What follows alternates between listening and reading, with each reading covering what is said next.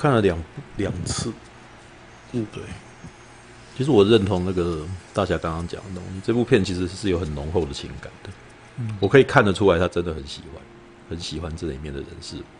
嗯，那门槛这件事情呢，我得承认它是有门槛的。因为说老实话，如果你，呃，其实我也没有办法全部了解它里面所提到的东西，嗯，但是呢，就是好家在，因为我在大学的时候，我们修课的老师呢。嗯，强迫我们看西部片，为什么？因为他的第一部就是他为什么要强迫我们看西部片？因为他说，因为你们一定不会看西部片。西部片在台湾就是一个非常少人去研究的东西，所以他呃，我们的第一堂课就是在研究西部片这个东西。对，所以我大概知道他在说什么。对，但是呢，其实我觉得先其实是可以总结呃。昆汀这一部电影啊，它其实跟《斗阵特工》有一点像，是同一种，是是同一个逻辑做出来的片。什么意思呢？因为你如果大家有看过《恶棍特工》的最后的结局，你就大概了解我的意思，就是昆汀爱这个时代，他太爱这个时代了，所以他写了一个故事，写了一个梦。你知道吗？这个梦境当中的故事呢，是一个他理想当中的。他理想当中的一个好莱坞，所以他才写说，他才会把这部片命名为《从前有个好莱坞》，知道吧？就是发发而未嘛，就是就是很久很久以前有没有？就是发发而未是远的要命啊，对，很远很远的地方，对。那那我们在讲一个童话故事的时候，是不是都会跟你讲说很久很久以前？对。那 Once Upon a Time 就是他这一个东西还带双关，因为赛吉奥里昂尼的那部电影叫做这个什么 Once Upon a in West。黄沙十万里、嗯、哦，然后还有一部叫《Once Upon in America》，四海兄弟，对，然后他自己取的一部电影叫做《Once Upon a Time in Hollywood》，就是从前有个好莱坞。嗯、那那其实也是在跟赛吉奥里昂尼致敬。对，那他同时，我就是觉得他在这部片里面呢，他也同时为所有的演员。所有的小咖女明星跟所有的特技演员致敬。他写的这三个角色，就是在告诉你说，这三个角色的伟大之处跟他们的痛苦之处在哪里，知道？像里奥纳多，里奥纳多所演的这个角色，其实就是我觉得一一方面是他选角选得好了，因为里奥纳多在外面，在在外面其实就是有一个形象，然后这个形象是一个他很想要得到演技肯定的一个形象。如果你们有印象的话，就是他一直不断的争取入围奥斯卡这件事情，然后得不到的时候，他脸上的失望表情又是让大家觉得他好可怜。对，那到最后这个什么，甚至在那一年，哎、欸，他是在《神鬼猎人》那一年得奖的嘛？对，对，那神《神神鬼猎人》得奖的那一年，前面大家都在笑他，就说：“拜托你这一次一定要让李奥纳多得啊！你这一次在他这一次演一个快要被熊咬死的一个猎人啊！如果你再不让他演的话，你你再不让他得奖的话，可能真的死给你看。”也是当时的笑话，当时的笑话。可是其实你也可以看得出来，就是他是有多么的在意这件事情。那昆汀他写的一个角色呢，是一个觉得自己江河日下的一个演员，曾经是一个明星，然后现在已经慢慢不是明星了。可是呢，他又很怕他自己，他又对自己其实是非常没有安全感的。所以在电影的一开始，艾尔帕西诺跟他讲的那一段那一套理论呢，让他非常的害怕。对，那一段很很很很可爱，就是而且而且，阿尔帕西诺讲的那那一场那那段话，其实是非常非常合理的，你知道吗？嗯，就是你可以很明显的知道说，这是昆汀他分析完，就是看了那么多的片以后，告诉你说、嗯、啊，我发现了这件事情。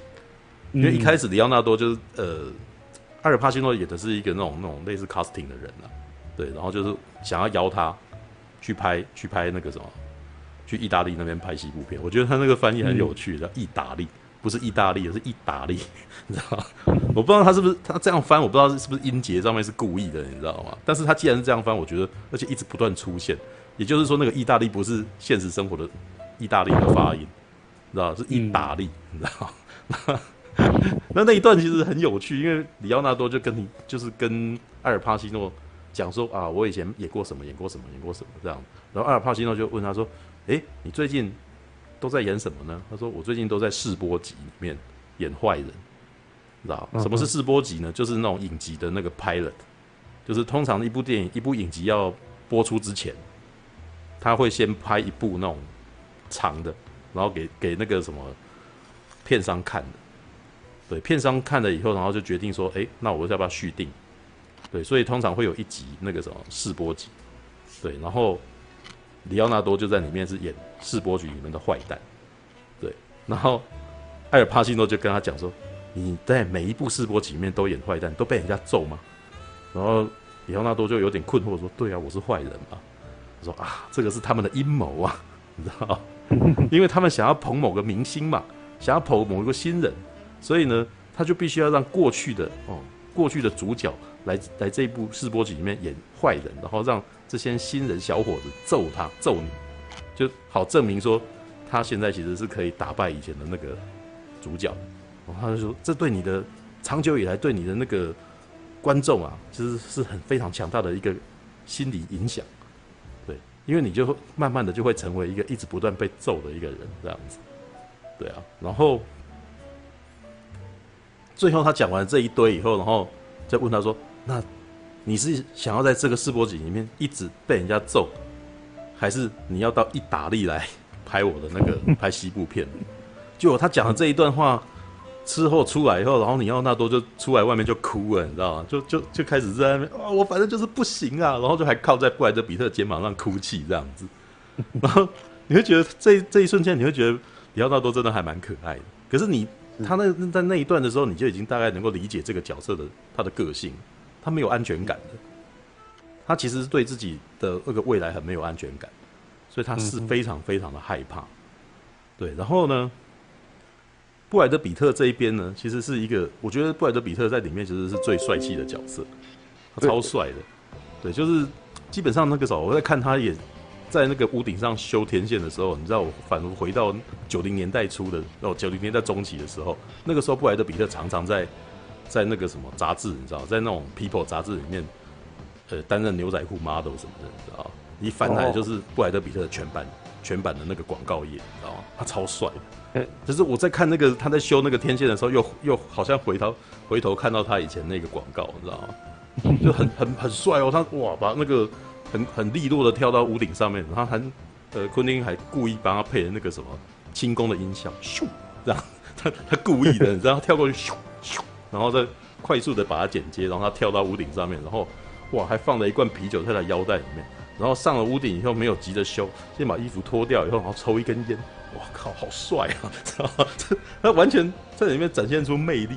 然后他在里面呢，布莱德彼特他一跳上车子的时候，你会注意到，其实这部片其实他在很多画面里面都透露出玄机，知道吗？他用画面来带角色的个性的。你们你们觉得很松散，可是我看的里面续集非常非常多啊。布莱德比特他安慰里奥纳多啊，然后什么，他开车都很慢很慢，你知道吗？可是当他跳上他自己的车的时候，就甩尾啊，然后狂飙啊，然后接下来为什么？因为他内心有跃动的灵魂，你知道吗？嗯、真正的他其实是那种很漂配的人的。那他为什么可以？为什么要描述那个他跟布鲁斯利打架？你知道？其实这个是昆汀他在释出的讯息，就是其实里面也有讲啊。其实他是借李小龙的那个什么的话来讲的，就是说当。当看到阿里在那边打架的时候，你知道吗？我觉得那才是真正的打斗，知道演员呢，他们永远没有办法，他们都是表演的，不是真的，嗯，知道然后接下来布莱德比特就证明了这件事情，就是应该我觉得昆汀他其实写这一段，其实在告诉你说，他觉得真正的英雄就是这些特技演员，stuntman，知道吗？这些特技演员才是好莱坞真英雄。嗯，这也是为什么后来他让布莱德比特去去对曼森家族出手。嗯，因为因为真正处理这件事情的是，就是真正能够哦，他觉得真正的英雄是这件 stuntman，就是真正真正的动作英雄是这件 stuntman。然后真正的演员呢，这些明星演员其实都是很没有安全感的，都是很患得患失，很没有安全感。但是呢，他对这一部，他对这一种角色，他也是给他一些温暖。他告诉你说，为什么他我能够理，就是我其实觉得这个这部作者就在告诉观众说。我能够理解为什么他这么样的没有安全感，因为他是如此努力的想要，想要那个什么，想要把戏给演好。所以里奥纳多在这里面的那种心理转折、心情转折，跟他患得患失，其实你会觉得里奥纳多这个角色很可爱，你会很喜欢他这个人。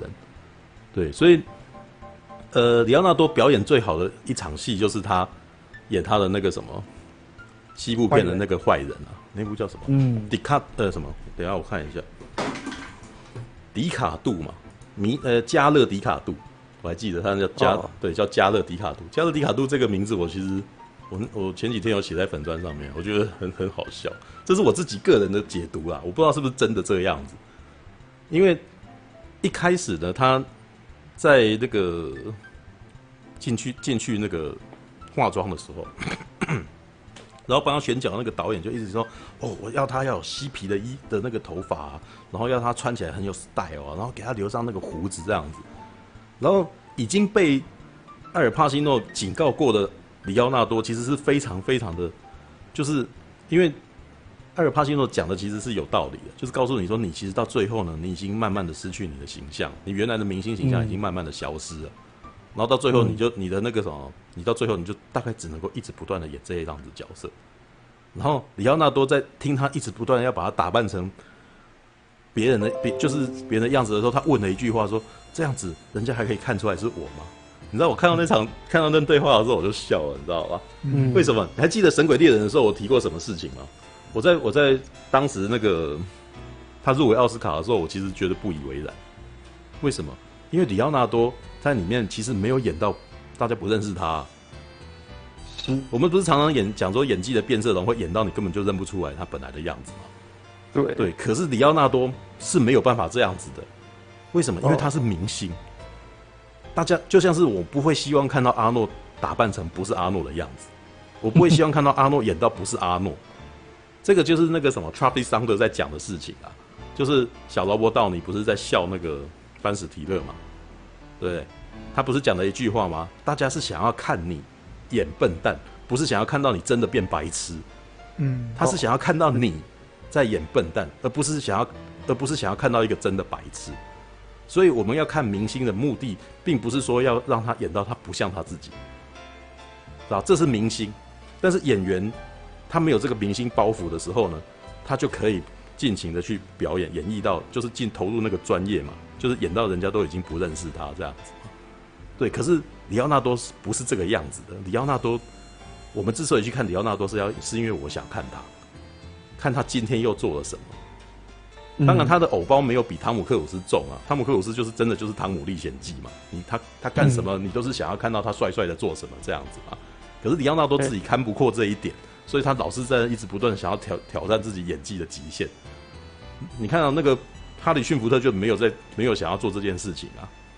你有看过哈里逊福特得过奥斯卡？可以这么说吧。对，里奥纳多他其实内心觉得他应该是位演员嘛。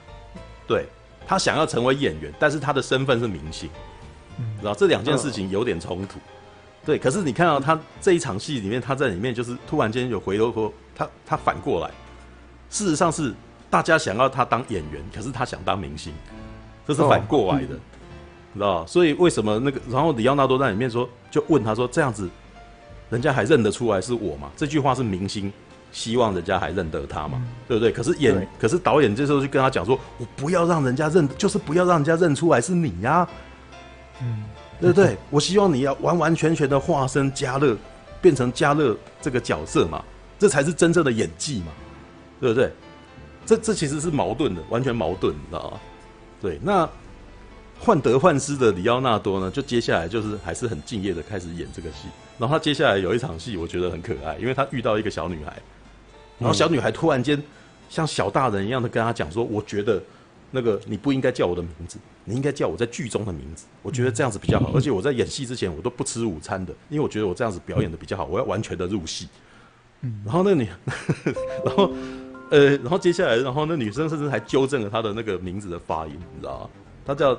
加勒，呃，迪卡杜，哦，但是呢，本来里奥纳多以为他的角色叫做加勒达克塔，他是发音发达克塔这样子，但是那个女生说，我很确认是迪卡丘，你知道吗？但是我那时候听的时候我就一直在笑，因为这个名这个发音很像皮卡丘，我都不知道 昆汀是不是故意的，你知道吗？迪迪卡丘，迪卡丘，就然后结果每个角色在叫他都叫这个名字这样子，然后这个是好，这是前面的那个什么，这是一点小小的那个。彩蛋啊！但是到最后，里奥纳多在演那场戏的时候，就完美在演绎这件事情。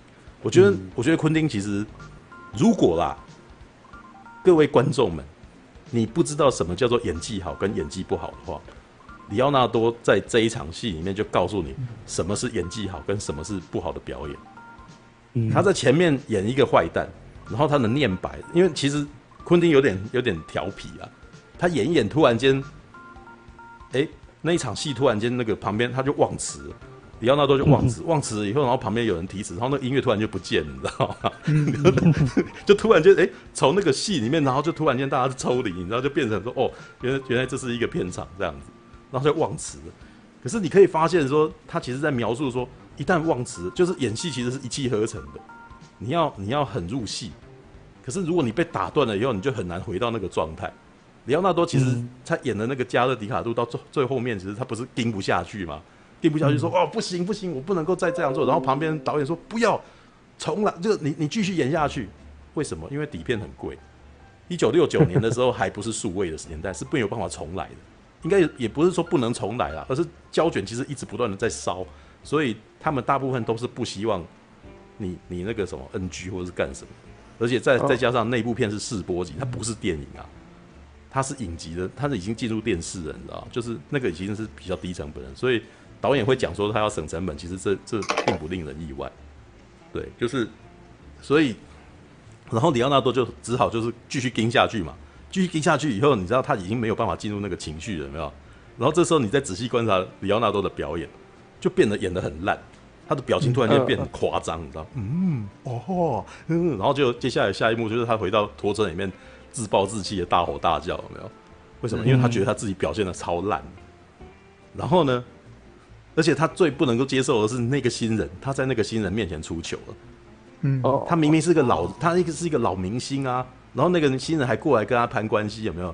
说，哎、欸，听说你曾经演过第三集中，差点可以演第三集中影，有没有？你还记得这场戏吧？然后当讲的时候，突然间转入第三集中影的戏里面，你知道吗？其实里奥纳多很希望能够演第三集中影，你知道吗？他在讲的时候，他脑袋里面已经飘开了，就是在想象他自己在演第三集中影的样子，你知道吗？然后就回头过来跟，然后其实我没有演，其实我其实只是在差一点在四人名单里面，他其实，在切，他其实是在别人其实是在呃那个状态其实是装装潇洒，装装骚潇洒的感觉。对对对，应该是说别人其实也没有说真的要捧你什么之类，他就是客套而已。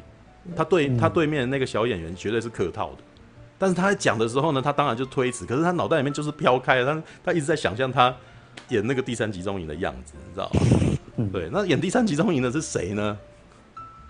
这部片里面有人出有出来啊，那个什么史蒂夫麦昆，啊，对对，史蒂夫麦昆，是不是？那为什么？应该是说我会知道第三集中营，其实真的也是很很巧的一件事情。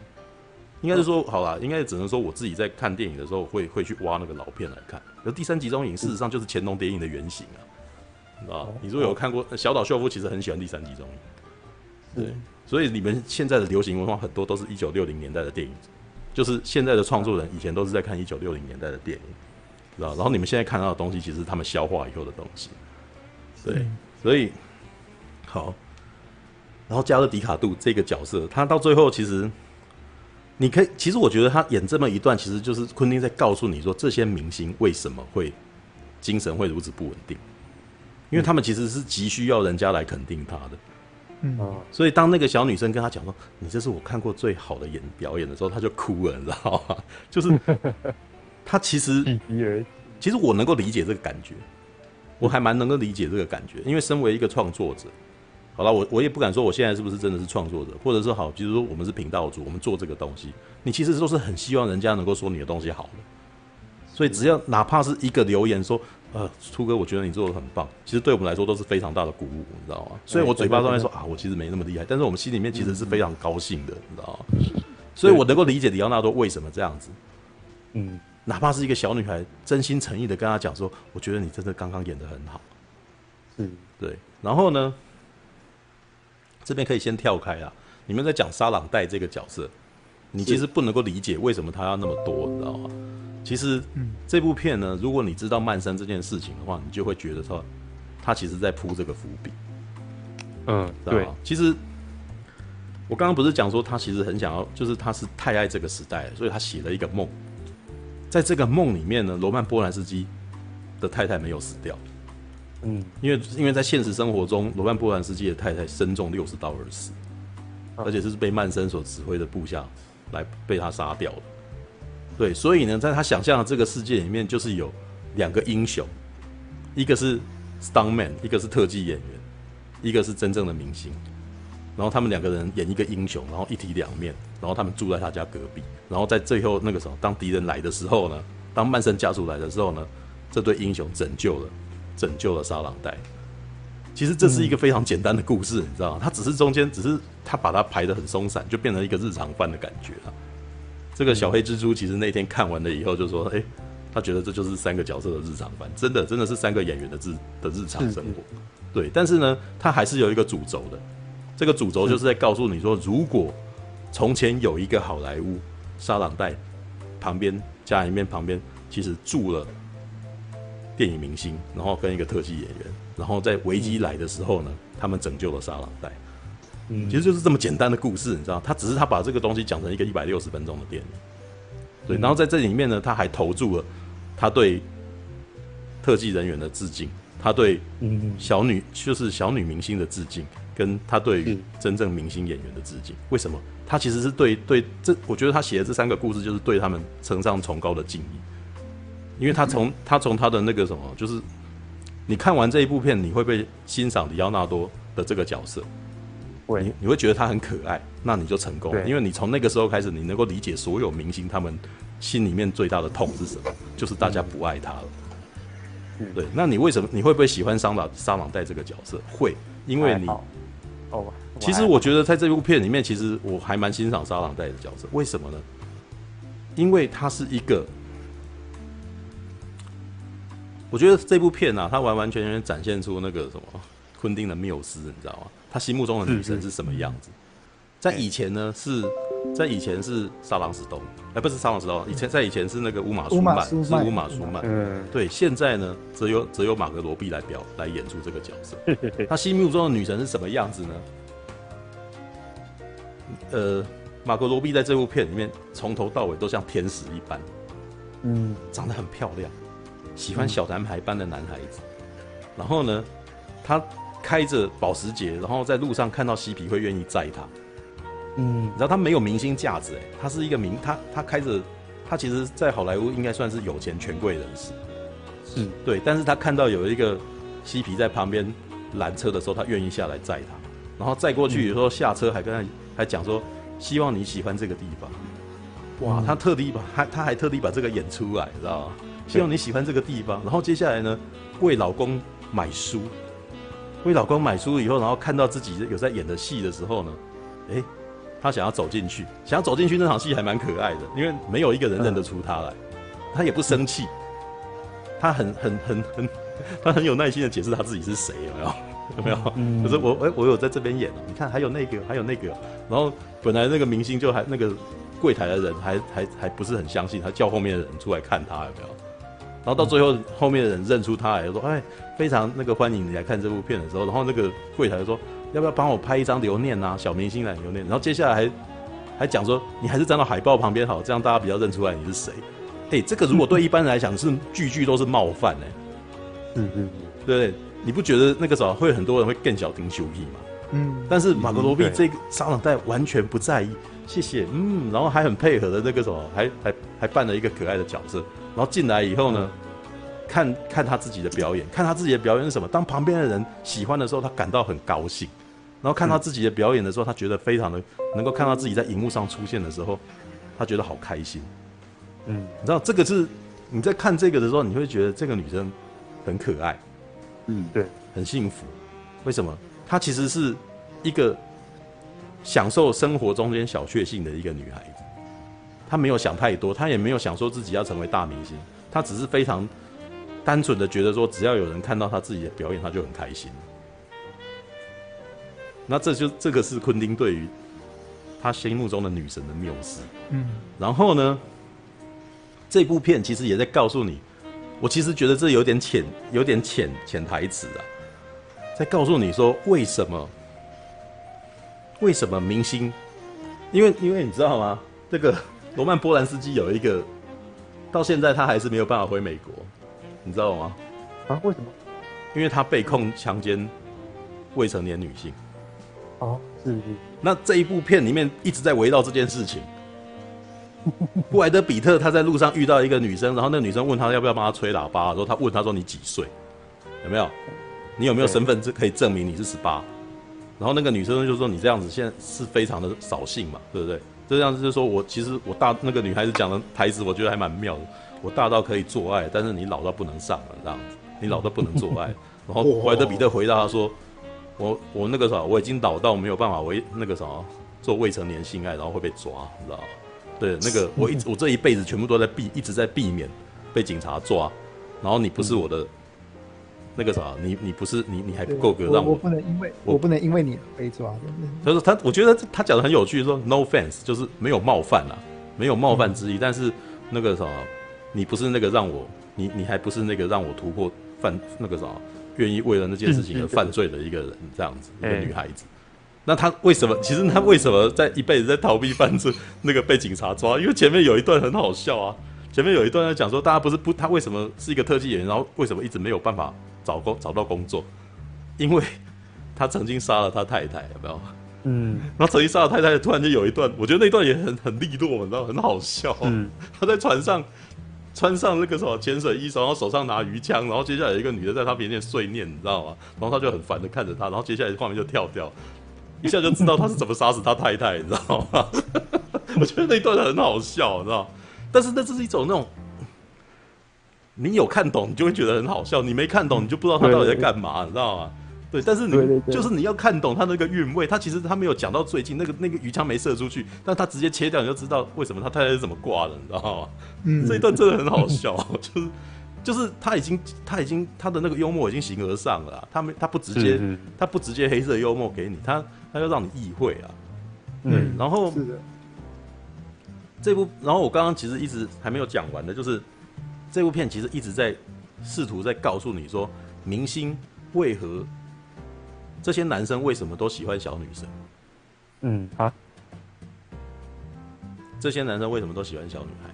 就是明星为什么好莱坞明星为什么老是被控被控那个什么与未成年女性发生关系？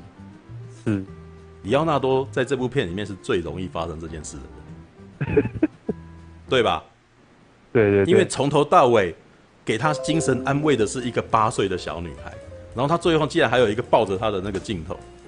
对，对不对？他把他推下去，能够在里面互动跟他最好的是一个八岁小女生。你觉得他会不会爱上这个小女生？他有可能爱上这个小女生的。对对对，而且而且那个小女生那个世故到很成熟的，完全不像一个真的小女生。对，然后这个小女生又很可爱。哎，你知道我看完了以后，我就去找这个女生 IG，你知道吗？她真，她真，她她她真的十二岁，知道吗？她在片中讲八岁了，但是她，但是。你可以看得出来，为什么这些女孩子都会变成男生的缪斯？我觉得昆汀其实一直在告诉电影里面的所有的男生，他都有一个他自己的女孩子。像摩乱波兰斯基就有沙朗黛，像里奥纳多就有那个那个小女生，对不对？那布莱德比特的布莱德比特其实有有一个小女生是那个在录，哎，那叫什么名字啊？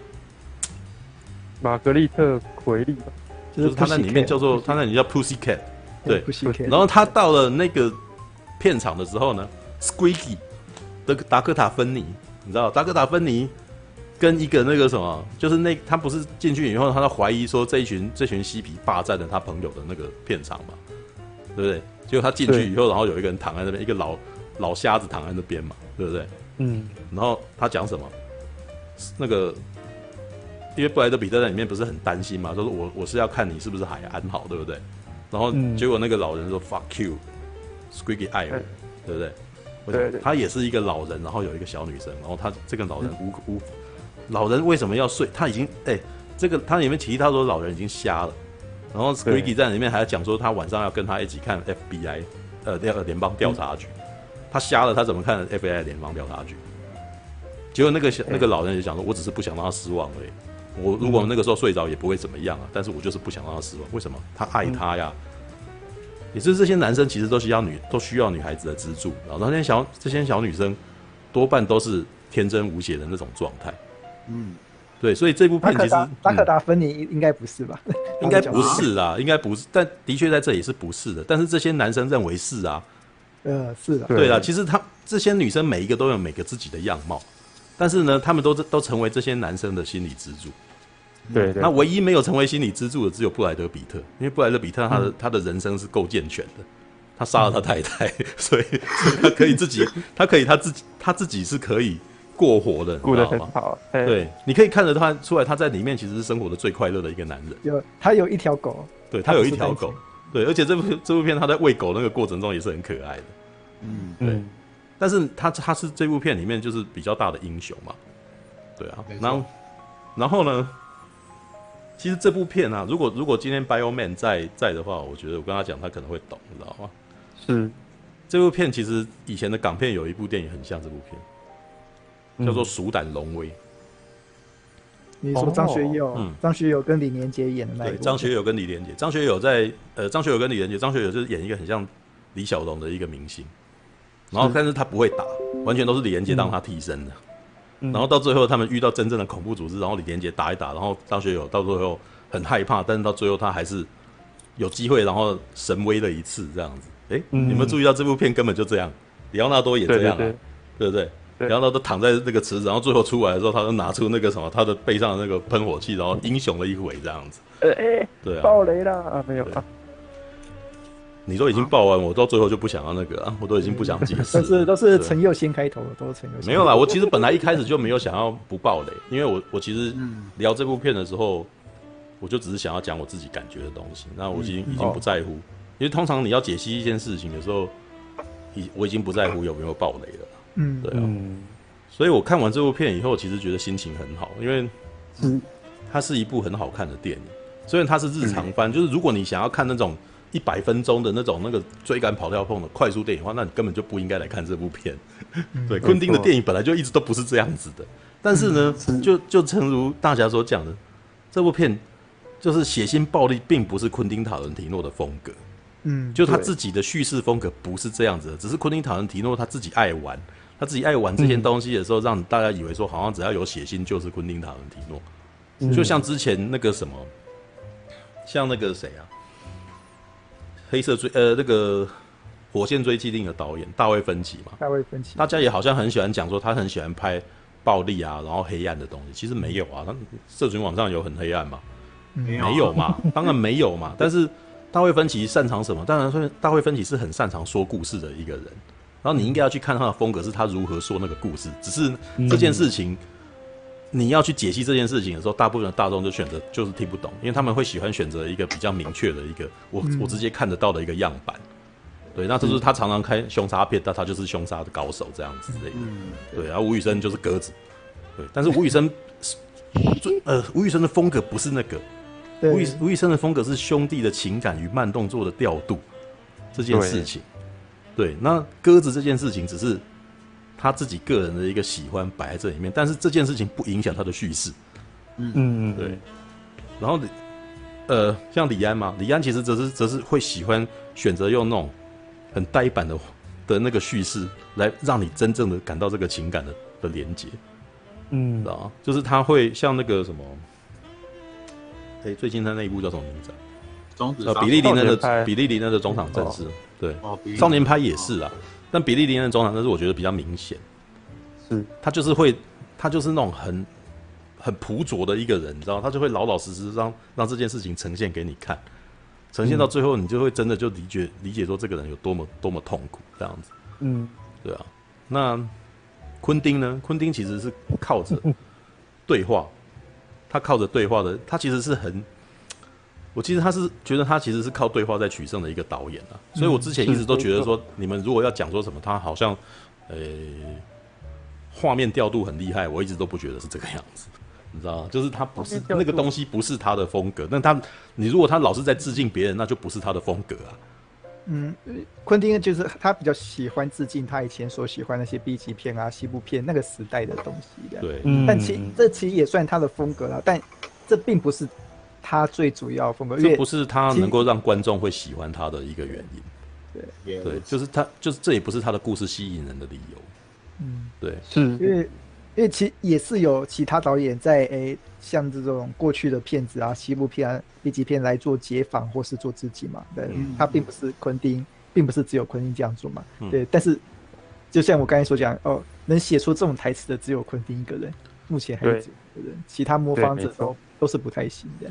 是，我觉得昆汀比较，应该是说你比较容易看得出来，他很喜欢呃很很常做的东西，就是他会靠着一些反复的词句，嗯、然后一直不断的解这个东西，然后到最后突然间你好像也没有很想要顾这个剧情，你其实好像开开始在纠结他讲的话这样子，是，对，然后他纠结讲的话，然后你都会开始觉得好像有点道理，可是突然间这东西变得有点像脱口秀，而不是戏剧，是，What？对。对啊，他不是在讲某件事情嘛，就一直一直纠结下去，结果戏剧剧情没什么进展嘛，对不对？但是呢，当你这样想的时候呢，这故事突然间又超展开，对不对？然后这个超展开突然间让你讶异，说靠，怎么那这样接下来怎么演下去？嗯，常来这一套啊，他常来这一套。那这一次其实也也到最后也是这样子玩，但是我觉得他最后这样子玩其实是一个他在总结这件事情啊，而且我觉得他一开始就打算这样子。就在告诉你说，因为其实如果他以一般导演来讲的话，如果是一般导演导导这个故事的话，其实节奏会比较快嘛。然后可是曼森，曼森会出现，曼森出曼森的家属出现，其实也会也会也是也是同样的情况，也是应该是说还是一样，曼森会在那个时候出现。嗯，然后接下来沙朗代也还是会有，因为沙朗代必须要是一个公主型的东西的的一个角色，才值得他们去拯救。嗯，是对那。所以沙朗在的戏在里面并不是毫无意义，只是说，呃，昆汀把这个架构摆进去以后，然后把每一个环节都增厚，知道、嗯、就是比如说演员的，如果是一般九十分钟、一百分钟的片的话，里奥纳多的那个表演可能一下子过了，对，对，然后不会还不会有那么多西部片的那种四比三的那种，呃看着电视里面他在他在干什么之类的。我甚至觉得，其实如果给一般导演来拍的话，李奥纳多那个角色根本就不会是主角，主角其实会是布莱德比特。没有啊，就是虎胆龙威啊。对啊，就是没有啦。我觉得不会，他就是还是双主角，只是只是那个什么，像张学友就是负责演文戏，李连杰负责演武戏这样子。嗯，那个昆汀他把很多片场里面小细节拍的很细哦。他不是那个布莱德比特把那个人的车子砸了嘛？嗯，然后他那就有一个那个。那个吴吴子的那老婆跑出来说：“哇，你在干嘛？”我就突然想到我以前片场一些事情，你知道吗？嗯、他把这种其实其他人可能不会交代那种细节，交他都交代很细、很很清楚啊。对，嗯、跟交代很清楚有一个优点就是哇，像我这种也有在片场工作的人会觉得哇，你把这一段你也太写实了吧？对，嗯、片场人都都都像这样子叫来叫去的，对，这么、嗯、对代表说哦，昆汀他其实常年经营片场，他。对这个片场的这个世界，他是有有心想要去呈现的，他不会只想说、嗯、哦，我只交代一个大概。我想要，他想说，他想要是他把真正的片场世界给呈现出来。哦，嗯嗯嗯嗯嗯。没有，呃，至于你们有没有了解这一个时代的知识呢？我其实觉得，你其实就你即使不知道，你也能够理解这三个角色的情感。嗯，对对。那如果你知道的话，那对你来说其实是一个让你让你能够更理解这个时代的一个算是附加价值吧。嗯，因为像那个史蒂夫麦昆那一段，其实我觉得 就觉得很有趣，你知道吗？他其实是在描述说这个时代的男女关系的问题，就是这个时候正好是嬉皮嬉皮的时代刚刚开始要萌芽，然后你会发现那个时代的价值观比较跟现在不太一样。其实，如果你知道的话，嗯、那个谁啊，贾伯斯吧，贾伯斯不是一直都不是，呃，他有个女儿叫丽莎吗，有没有？然后他一直都不承认那个丽莎是他女儿，有没有？为什么？因为当时就是在那一种那种一群人住在一块，然后他们可能会随时做爱，然后你都不知道那个，你都不知道那个那个那个那个女的怀孕，爸爸是谁？然后你看那个罗曼波兰斯基家里面的情况就知道了，因为史蒂夫麦昆就在讲啊，就是说，哎，沙朗代喜欢。罗曼·波兰斯基，然后呢，他本来的未婚夫那个回来以后，还是跟着沙朗代，就于是这三个人形影不离，对不对？为什么呢？因为那个男人一直在期待沙朗代能够回心转意，然后他觉得罗曼·波兰斯基有一天会搞砸，知道吗？对，所以他们三个一直住在一块，因为住到罗曼·波兰斯基家里面，家里面很多人啊，住很多人，知道吗？然后他们的男女关系应该是很混乱的，然后类似的，呃。类似关系的描述的电影，就比如说那种《巴黎初体验》，哦，对。对，哦、那三个人啊，然后那个男女关系混乱啊，然后甚至那个，但是在嬉皮时代这件事情是很常见的，嗯，或者是像《阿甘正传》里面，《阿甘正传》他跟那个阿甘跟他的女朋友，跟罗平莱特演的那个角色，其实也是。罗平莱特没有真的喜欢他，但是在那个时代，这种关系其实是是还蛮常态的，嗯，然后可是就连史蒂夫麦昆他，史蒂夫麦昆他旁边不是有两个人吗？一个男的，一个女的，其实也是这个状态啊。然后，我这那一段其实是我觉得是昆汀他自己的分析啦，嗯，他自己分，因为这应该没有什么实际的上的那个文书上面的东西，但是，嗯，我觉得应该是昆叔昆汀他自己分析了这三个人的一些消息或新闻之后，他自己分析出来的结论、嗯、结论，然后交给史蒂夫麦昆这个角色讲出来的。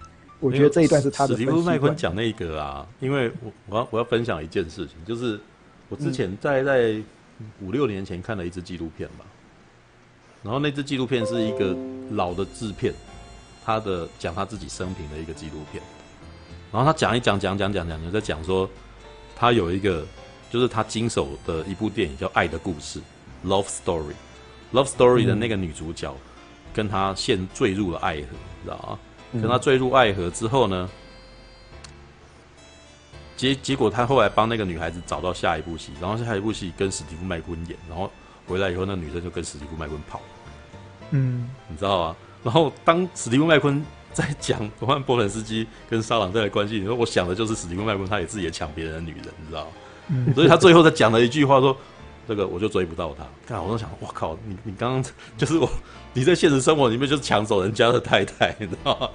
这个就变成你要知道这些人的生平的时候，你会觉得他讲的话特别有趣，知道吗？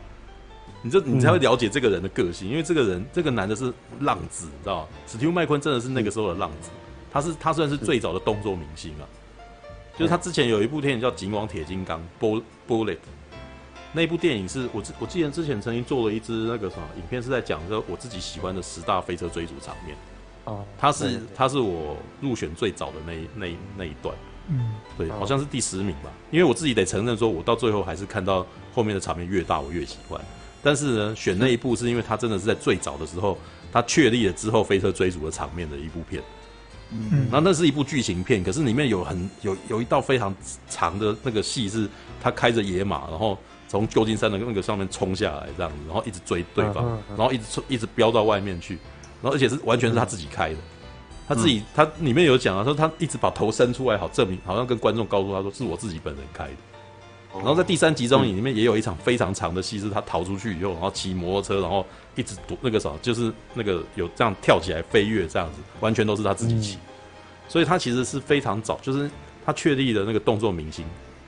就他本来是特技演员，然后后来变主角这样子，他同时身兼特技演员跟男主角，所以 知道，我觉得他把这个东西摆进来，然后再再对照李奥纳多跟布莱德比特，你知道，李奥纳多跟布莱德比特其实，我觉得他们两个开同一辆车，就要告诉你这件事情啊，这个明星其实不是不是一个人演出来的，你知道，就是达顿这个角，就是他自己演的那个角色啊，达顿这个角色。是光与影两个人去演出来的，布莱德比特是演他的动作，就是是是替身，是是他的身体的部分。然后呢，里奥纳多是演头这个部分。嗯嗯，这个应该是之前那个谁啊，甘道夫啊，那个什么伊恩麦克连啊，在接受魔戒的访问的时候，他其实就是他是这样子表示的，就是当当人家访问他说，你觉得甘道夫这个角色怎么样？怎样怎样子？他他的第一个回答说，甘道夫不是一个人演的。他是很多个演员去演绎出来的，我我是负责他的脸的部分，嗯，知道？其实他讲的这个让我觉得，哇，这个人很谦虚。可是他其实也，他其实也说明了我们现在当代对于电影明星，对于一个电影角色，他的组成是怎么样组成的。钢铁人也不是小罗伯道尼一个人演的，嗯，小罗伯道尼是演钢铁人的脸，那其他的部分是由一些无名英雄去演出来的，所以。为什么他的为什么昆汀塔伦提诺在这部片里面一直把 Starman 其实把他一直不断的，他这是布莱德比特所演的这个特技演员，其实是里面最英雄的角色。是，但他是一个已经客翻了以后，他已经吸吸那个迷幻迷幻烟有没有？吸到已经神志不清，他还是可以徒手徒手把那个什么闯进来的人，然后打到血肉模糊的人，你知道 的一个高手，你知道？而且我就觉得他其实这一段可能有些李小龙迷可能会不爽啊，知道吗？因为他其实是暗贬了李小龙，你知道？就告诉大家说，李小龙所教的这些东西其实没有办法对抗真正的歹徒，因为沙朗代其实有接受李小龙的训练。沙朗代跟罗曼波兰里面也不是有一场戏是沙朗代他在看着自己的表演的时候有没有？他穿插李小龙在教他有没有？因为是因为现实生活真的是这样子的。李小龙在那个时候还没有成为明星之前，他是以那些明星的健身教练跟武术指导而闻名，知道就是所以沙朗代跟罗曼波兰斯基都曾经接受过李小龙的训练。这个你可以去看李小龙危机条目就可以看到这个东西。对，那你你讲这个让我想到，我现在在看。徐浩峰导演的嗯。访谈，他就说他推荐大家看李小龙的《猛龙过江》，因为李小龙的那部片在当时北京有一个很大的影响，就是那个时候李小龙有一个海王侧踢的，然后结果因为太帅了，所以呢，很多北京年轻人都想要学李小龙的那种打架方式，嗯，所以到当时呢，北京街头上的那种斗殴突然就出现侧踢了，然后结果呢？就造成了当时北京街头的战斗力大幅下降，就是其实是在讲说那个东西有没有用不知道，可是大家学了，其实会用的好的人不多，这样。所以说，其实站在像那个李善峰他那种哦，真的很专精武术的人，他也觉得李小龙的他他也只是个明星而已，而不是真的会打人的。也如此。说以徐浩峰他的角度来看，李小龙的那些动作并不是，并不实用。啊，应该说，像徐浩峰他自己就讲说，中国武术跟西洋拳击最大差别是，中国武术是街头斗殴，所以你不知道你要跟多少人对打，你必须要用最省力、最有效率的方式去撂倒别人。嗯，那很明显，李小龙的那个招式不适合大家这样子去去养成，然后呢，去也也许李小龙自己很会打，没错，可是那个东西在别人身上就是就是不实用。好，嗯，所以那东西并不是一个适合流传于民间的一个武术。没有啊，这这个，因为我我是觉得他这样子的描写，很很多那个李小龙的粉丝可能会愤怒，因为布莱德比特被描写成那个什么，可以把李小龙砸在那个 车子，把车子砸出一个凹洞的男人这样子。没错，但是我觉得还蛮有趣的，因为演李小龙这个这个演员啊，他的你如果去查他的资料，就会发现他他曾经演出《快打旋风》。的那个衍生剧，他是演龙啊，但是我其实觉得选这个角色还蛮不错的，因为他其实是有把那个味道弄出来。对，该不会是那个吧？嗯啊，那个捍卫任务里面的那个光头杀手是吗？不是，不是哦，不是，对，不是，他名字不一样。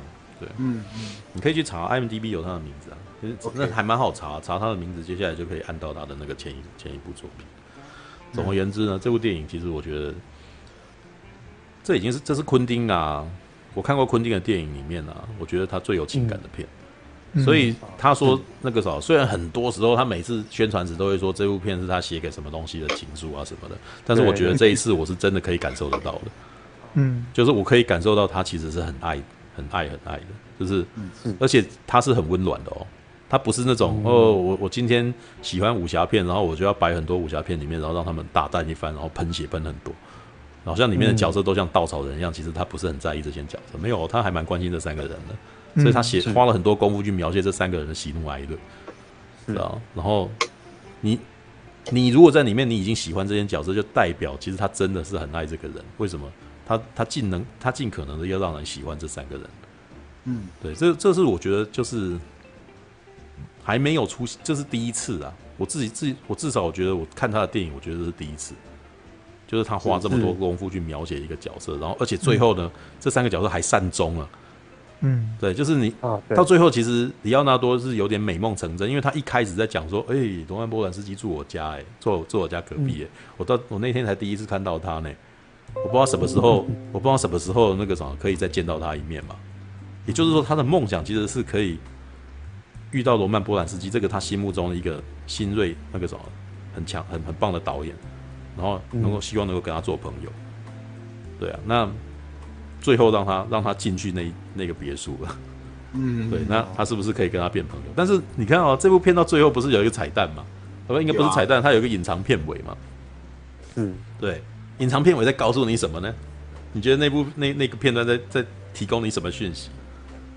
嗯，然后他，嗯，然后他又变成更大的明星。哎，不对不对，他那个那那一段是黑白的嘛，所以对，那是黑白，那是他以前的事情，就是他在宣传苹果牌烟，你知道？然后这就是那种很老派的明星的那个广告片嘛，对不对？其实我觉得那一部在告那一那一个广告片在告诉你什么呢？现实生活的明星跟荧幕里面的明星是不一样的。嗯，是。他最后那一句话就在告诉你，就是这部电影里面的故事跟现实生活还是不一样。嗯，其实我觉得他在透露这件事情，但是他其实就他只是用那个告诉你说，哦，一咔，然后他就说这这烟烂死了，难抽。对，但他前面还满口说这个东西好了，对不对？那是戏呀，对，对，那一样，他就在他其实最后这一场在告诉你说，这部电影也是这样子的。嗯，这部片里面的故事就是这样子，是美好的一个故事。对，但是现实生活就不是这个样子。感谢您的收看，喜欢的话欢迎订阅频道哦。我们现在看到霸王龙选手被美女克莱尔举着信号弹领进擂台了。霸王龙选手挑衅帝王霸王龙啊！台下的观众们看的是目瞪口呆呀！两只霸王龙展开了激烈攻防，霸王龙企图攻击帝王霸王龙颈部，不断撕扯。帝王霸王龙惨叫一声，可是第二下却闪开了，还给霸王龙一左掌击打，右手把霸王龙头往下压，顺势做出了抛摔。